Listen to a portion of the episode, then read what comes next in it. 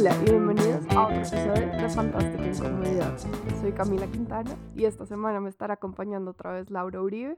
Vamos a hablar de eh, las protestas en El Dorado, la detención a periodistas y el concierto por Colombia. Estamos grabando esto el 10 de diciembre.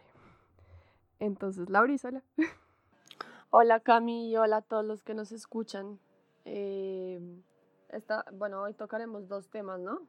Que pasaron esta semana, que es eh, pues que cogieron, se llevaron al CTP a un periodista en el aeropuerto El Dorado, eh, del medio de pasillo, y hablaremos también pues de un concierto por Colombia.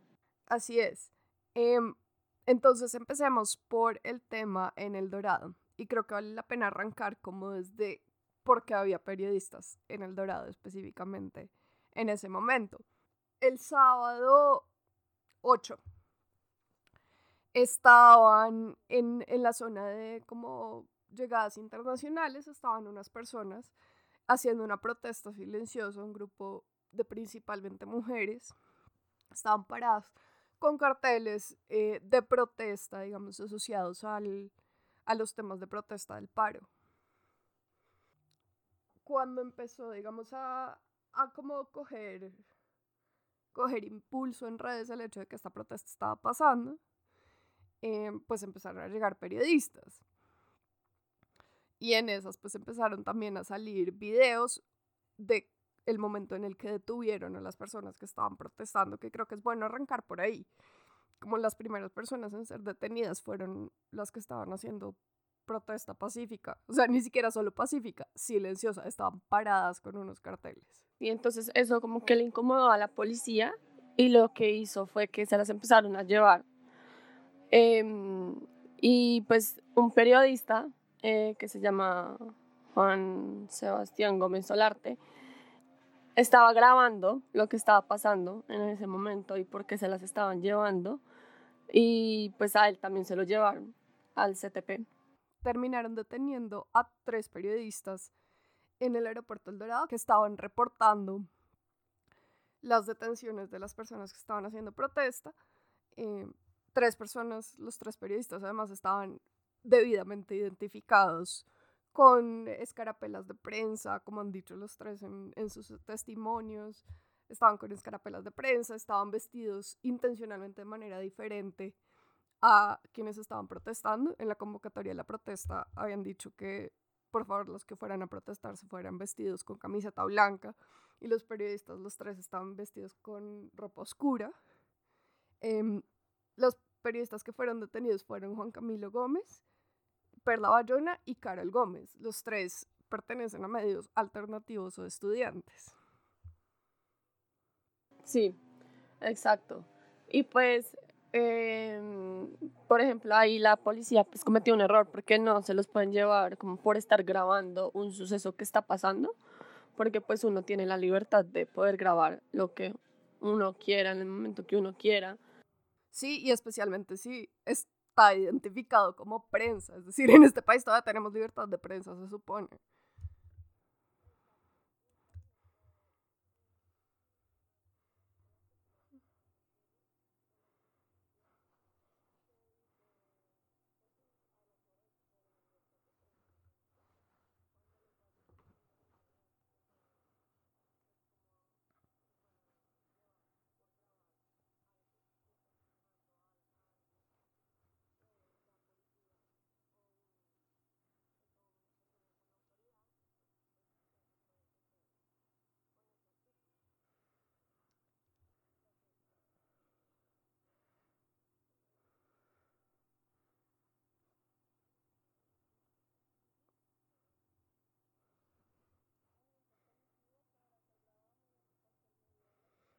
Sí, pero eso no es...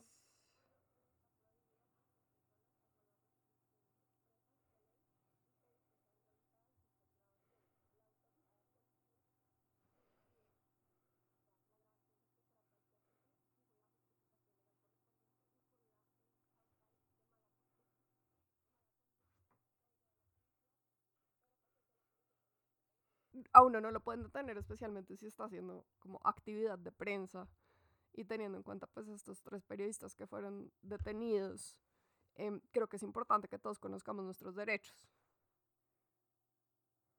Sí, sí, sí, total. Entonces, pues em, hay un artículo que yo creo que todo el mundo tiene que pues, tener en cuenta si un policía se lo va a llevar por estar grabando, em, que es el artículo 21 del Código de Policía. Ese es el que básicamente dice que la policía efectivamente no puede tener a nadie que esté em, grabando algo que esté pasando en espacio público, menos pues hay unas excepciones como de seguridad y eso, pero, pero eso es básicamente lo que dice.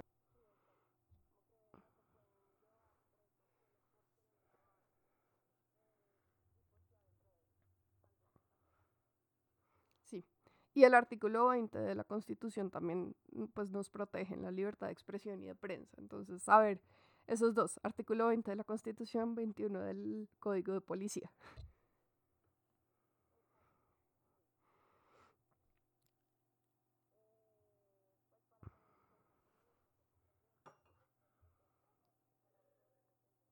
Una de las cosas importantes que aclara el Código de Policía es que cualquier persona, cualquier civil, puede grabar, puede hacer como reportería ciudadana.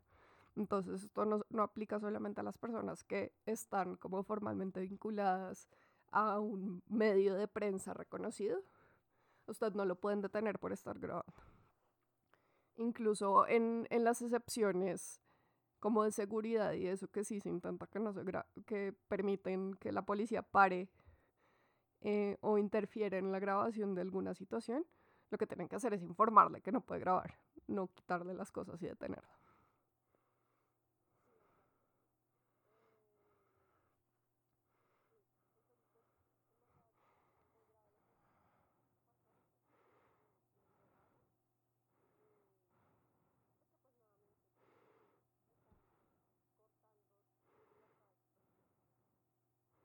Sí, y una libertad de expresión que en este país siempre ha sido más de nombre que de hechos, ¿sí?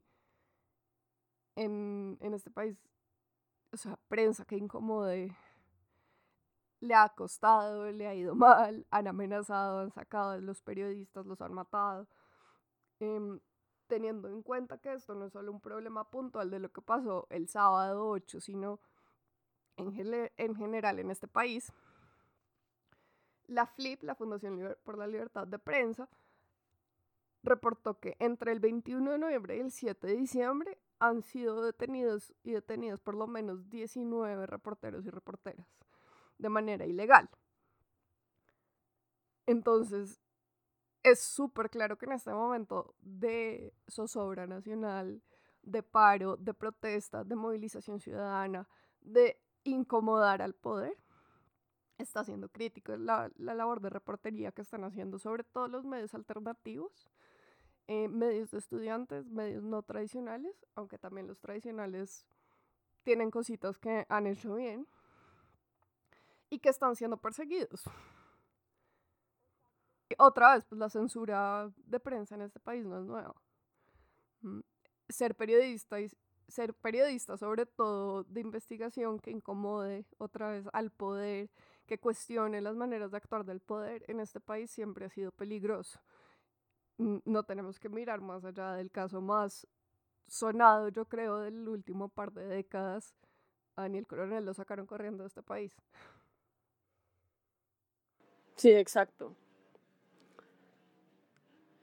Em, sí, pues igual si no están en, en, Bogotá, sino que están como en otras ciudades, también nos, nos interesaría mucho, eh, pues como saber qué ha pasado en estos tiempos de paro, en estos tiempos de protestas, eh, cómo han sido, eh, pues si han sido censurados o no, ¿no? Pues. Sí, queremos conocer sus denuncias de censura, sus experiencias haciendo reportería ciudadana y estamos siempre dispuestos a, como podamos, ayudar a amplificar eh, lo que tienen que decir de lo que está pasando a su alrededor.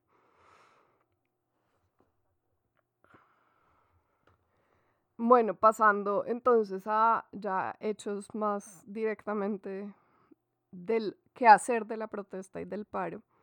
Esta semana pasaron dos cosas em, simbólicamente muy importantes, creo yo. Lo primero es que llegó la ONIC y la Guardia Indígena, se unieron ya, eh, digamos, formalmente al paro en Bogotá. Y también uno de los protagonistas de esta semana fue la primera línea, que es una organización de estudiantes anónimos que incluye estudiantes tanto de la Universidad Nacional como de los Andes, que forman una primera línea de defensa entre las personas que están marchando y protestando y la policía o el ESMAD. Entonces son grupos que van eh, preparados con eh, como latones que usan de escudos, van con cascos, van con máscaras de gas. Tienen una filosofía de cero violencia pero sí como de resistencia eh, fuerte. Entonces, literal, están ahí para hacer una línea sólida de defensa y de protección de, los, de las personas que están protestando.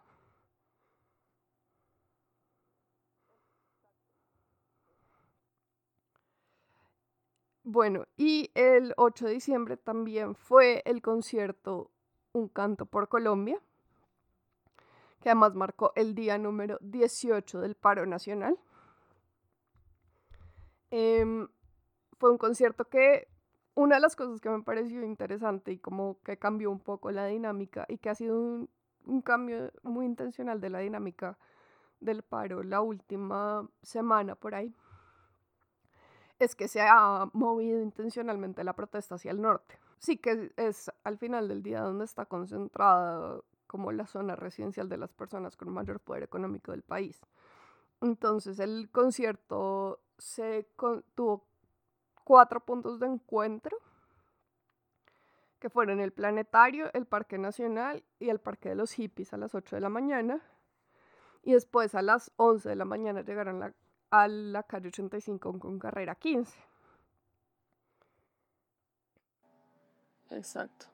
Y fue muy chévere este, mm, este pues, un, eh, concierto, un canto por Colombia o esta movilización, porque, por ejemplo, personas como Juan Piz González, que es como un influenciador, em, pues marchó y, pues, mucha, pues sorprendió a mucha gente porque em, digamos que él como que hace de un personaje súper gomelo, eh, como de estrato más 7, em, pues que uno no, uno no se lo esperaría encontrar como en esas movilizaciones.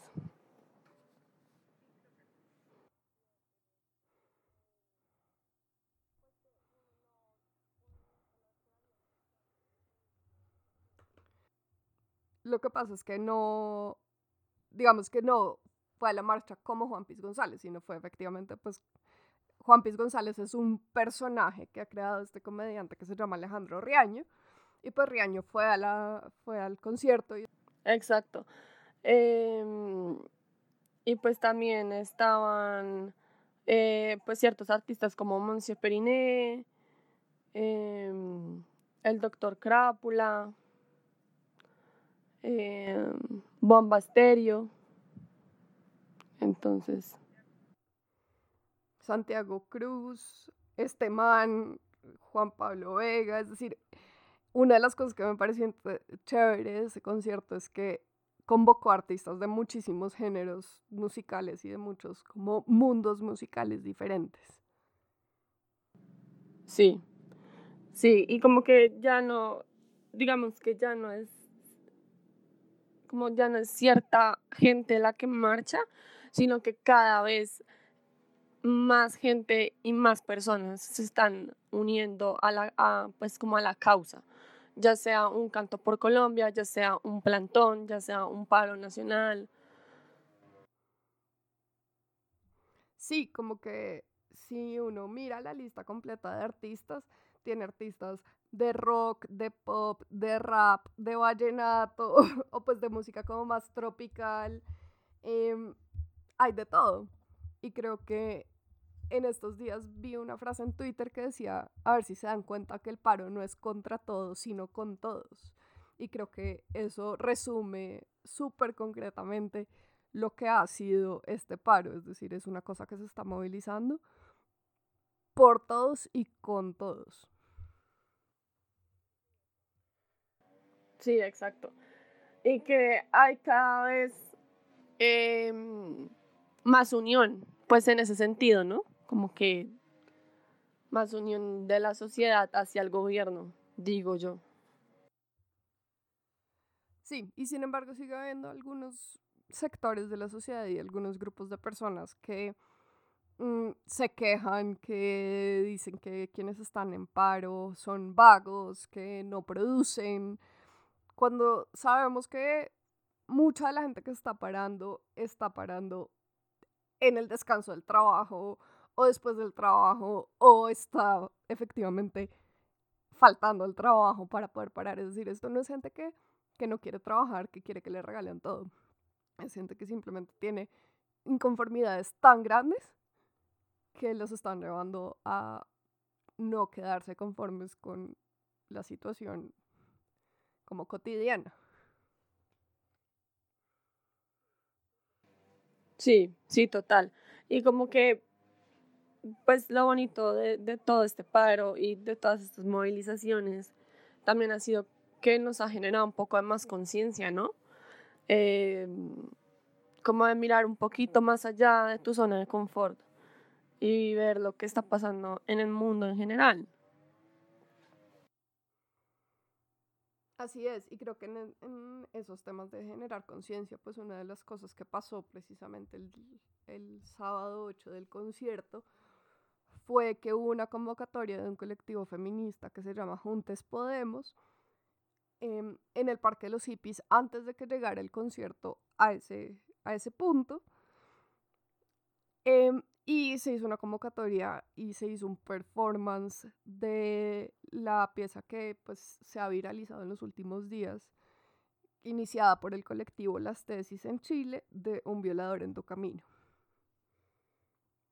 Y es súper poderoso ver cómo hay una multitud pues convocada a un concierto y en la mitad de esta, de esta multitud un grupo de mujeres haciendo un reclamo súper fuerte por sus derechos, por la justicia, por el derecho a ser y vivir en tranquilidad.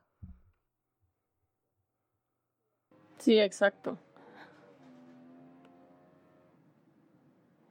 Em, sí, y pues como que también yo creo que esta vez el gobierno sí puede que no haya hecho nada, pero por dentro deben estar sintiéndose cagados del susto. O sea, como que porque les quedó grande un país.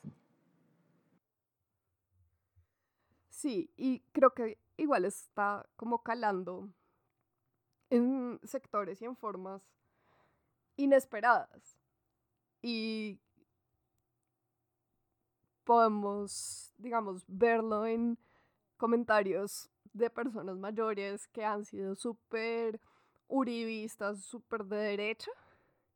Y en estos días uno me decía, estábamos hablando como de algo de medicina y entonces decíamos que, que em, ¿cómo es que fue?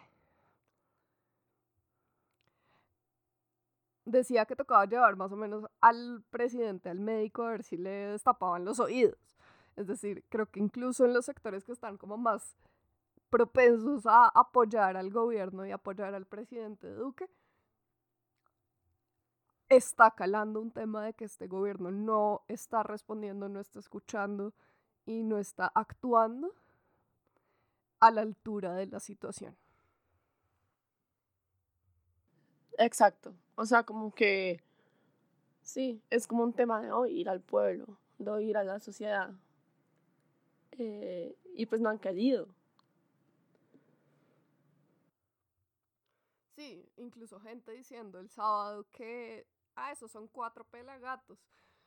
Eh, los estimados que yo he visto varían desde un estimado bajito que vi de 50 mil personas hasta el estimado más alto que vi fueron de 470 mil.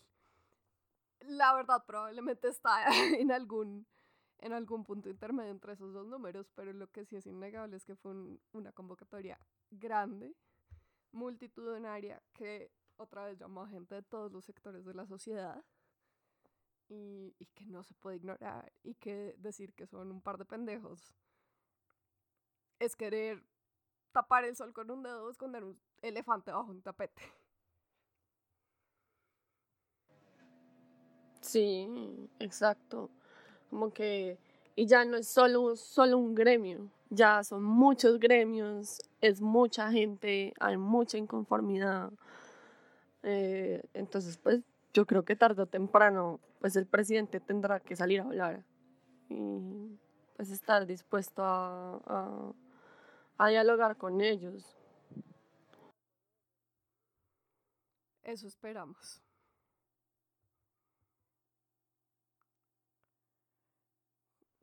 ¿Quieres decir algo más de este tema? Ok. Em, bueno, en otras noticias, en otras cosas que pasaron esta semana, em, como para pasar por ellas un poquito más rápido, em, se reportó que imputarán cargos a Diego Cadena. Espérate, voy a volver a decirlo. En otras noticias de esta semana se reportó que imputarán cargos a Diego Cadena, que es el abogado de Álvaro Uribe Vélez, por supuesta manipulación de testigos. Creo que esto pues marca un giro en la fortuna legal de el expresidente, hoy senador Álvaro Uribe. Sí, es que pues yo creo que eso también tiene que ver como que la sociedad ya no quiere más mentiras, ¿no? Eh, ya, ya está cansada como de los mismos con las mismas. Y Uribe es un poco de eso, ¿no? Pues... Sí, es, es decirle como usted jugó unas reglas que ya que creyó que le aplicaban, pero ya no le aplican. ¿Sí? Jugar así ya no sirve. Exacto. Sí, y, y pues como que... Sí, es decirle como, hey, una vez más, no queremos sus mentiras otra vez. Como... Sí. Em, y en estos temas de cambios de reglas hay otro tema que quiero conversar porque me ha tenido como conflictuada. Em, y es la ley que aprobó la semana pasada en primer debate el Congreso que se ha llamado como en la conversación popular ley Andrés Felipe Arias, realmente pues es una ley que se llama ley de segunda instancia, que me causa muchos dilemas. me causa muchos dilemas porque efectivamente tiene el potencial de beneficiar a personas como Andrés Felipe Arias que han sido encontrados culpables de realmente menoscabar la capacidad del Estado de garantizar derechos a las personas que más necesitan ayuda en este país y además de robarse un montón de plata y de unos actos de corrupción realmente deplorables. Pero también está la realidad que el hecho de que exista segunda instancia también para aforados, igual que tenemos derecho a segunda instancia todos los ciudadanos, es lo que está bien cuando lo analizamos en un marco de derechos humanos y derecho internacional humanitario. Entonces me conflictúa un poco. Tiendo a, a quedar del lado de que pues más derechos para más personas es mejor. Y que pues efectivamente si lo pensamos desde una perspectiva de derechos humanos, todas las personas deberíamos tener derecho a segunda instancia. Em, a apelar los procesos legales que se lleven en contra nuestra. Y pues creo que un poco del descontento, parte de, de la desconfianza que tenemos como país en las instituciones judiciales y que creemos que entonces si llega a haber una segunda instancia necesariamente va como a absolver o exonerar a las personas que han sido encontradas culpables. Sí, pues ojalá no pase porque a mí sí me parece que eh, pues este tipo sí necesita como cárcel eh, pues por lo que hizo eh, y pues pagar por, por, lo que, por lo que hizo, ¿no? O sea, yo personalmente no le hubiera dado como una segunda oportunidad, como una segunda instancia, pero pues sí, sí, como que si en el Senado estuvieron, pues ganó la segunda instancia, pues hay que ver qué se dice, ¿no?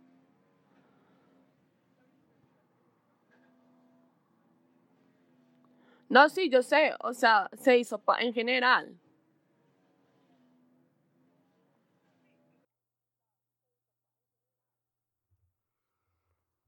Sí, y realmente pues la segunda instancia, eh, otra vez pues es general y es, no es que entonces queda en libertad o que ya es inocente, no, sino que pues simplemente puede apelar la decisión.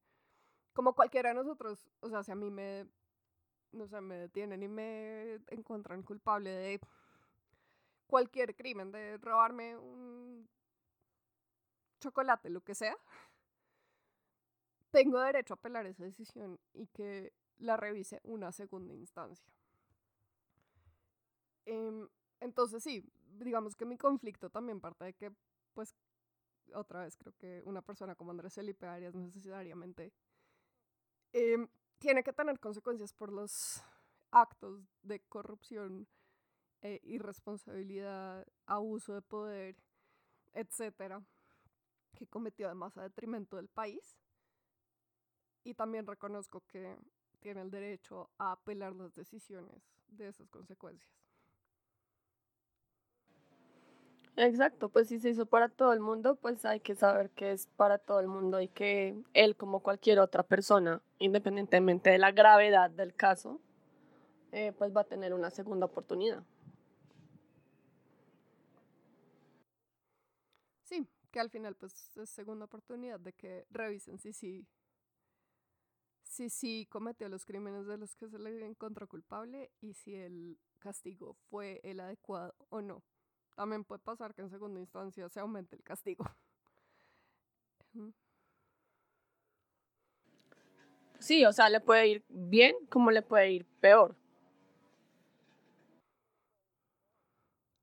Sí, entonces entiendo por qué mucha gente ha estado como súper molesta por el tema y creo que también ha tenido que ver con que efectivamente en la conversación popular pues ha sido el nombre es la ley Andrés Felipe Arias y todo asociado a pues una persona que nos causa como grima o, y resentimiento por, por todo lo que hizo mal. Pero creo que no se ha tenido como una conversación pública de verdad de qué quiere decir esto y por qué se tomó la decisión de aprobarla o no.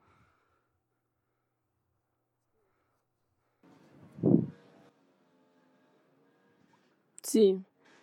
Eh, sí, no. Pues. O sea, digamos que, nuevamente, yo digo que. Pues si se aprobó es porque la mayoría de gente piensa que pues todo el mundo necesita una segunda opción de ser oídos. Entonces pues hay que ver qué tiene este caso por decir, ¿no? Sí, pues si, si le aplica, pues surtirá el proceso legal correspondiente y, y veremos qué pasa ahí. Creo que anticiparnos en cualquier caso eh, es precisamente apresurado. Y además creo que eso en conjunción con, con lo que hablábamos hace unos minutos del tema del abogado de Álvaro Uribe, creo que podemos tenerle un poco más fe eh, de la que creíamos a nuestras instituciones judiciales. Sí, exacto. Gracias, Lauris, otra vez por acompañarme en esta conversación sobre las cosas que han pasado esta última semana. Nos, a todos ustedes, gracias por escucharnos.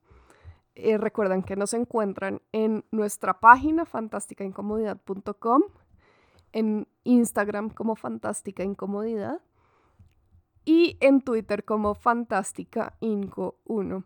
Además pueden apoyarnos en Patreon, en patreon.com slash fantástica incomodidad. Gracias a todos por escucharnos. Esto fue todo por esta semana de Fantástica Incomodidad. Los dejo una vez más con la música de Cinnamon Beats, que pueden encontrarla en Instagram. Gracias otra vez por apoyarnos. Nos escuchamos la próxima semana y recuerden, nos pueden encontrar en redes, en nuestra página Fantástica Incomodidad y en Patreon, en patreon.com slash fantástica incomodidad.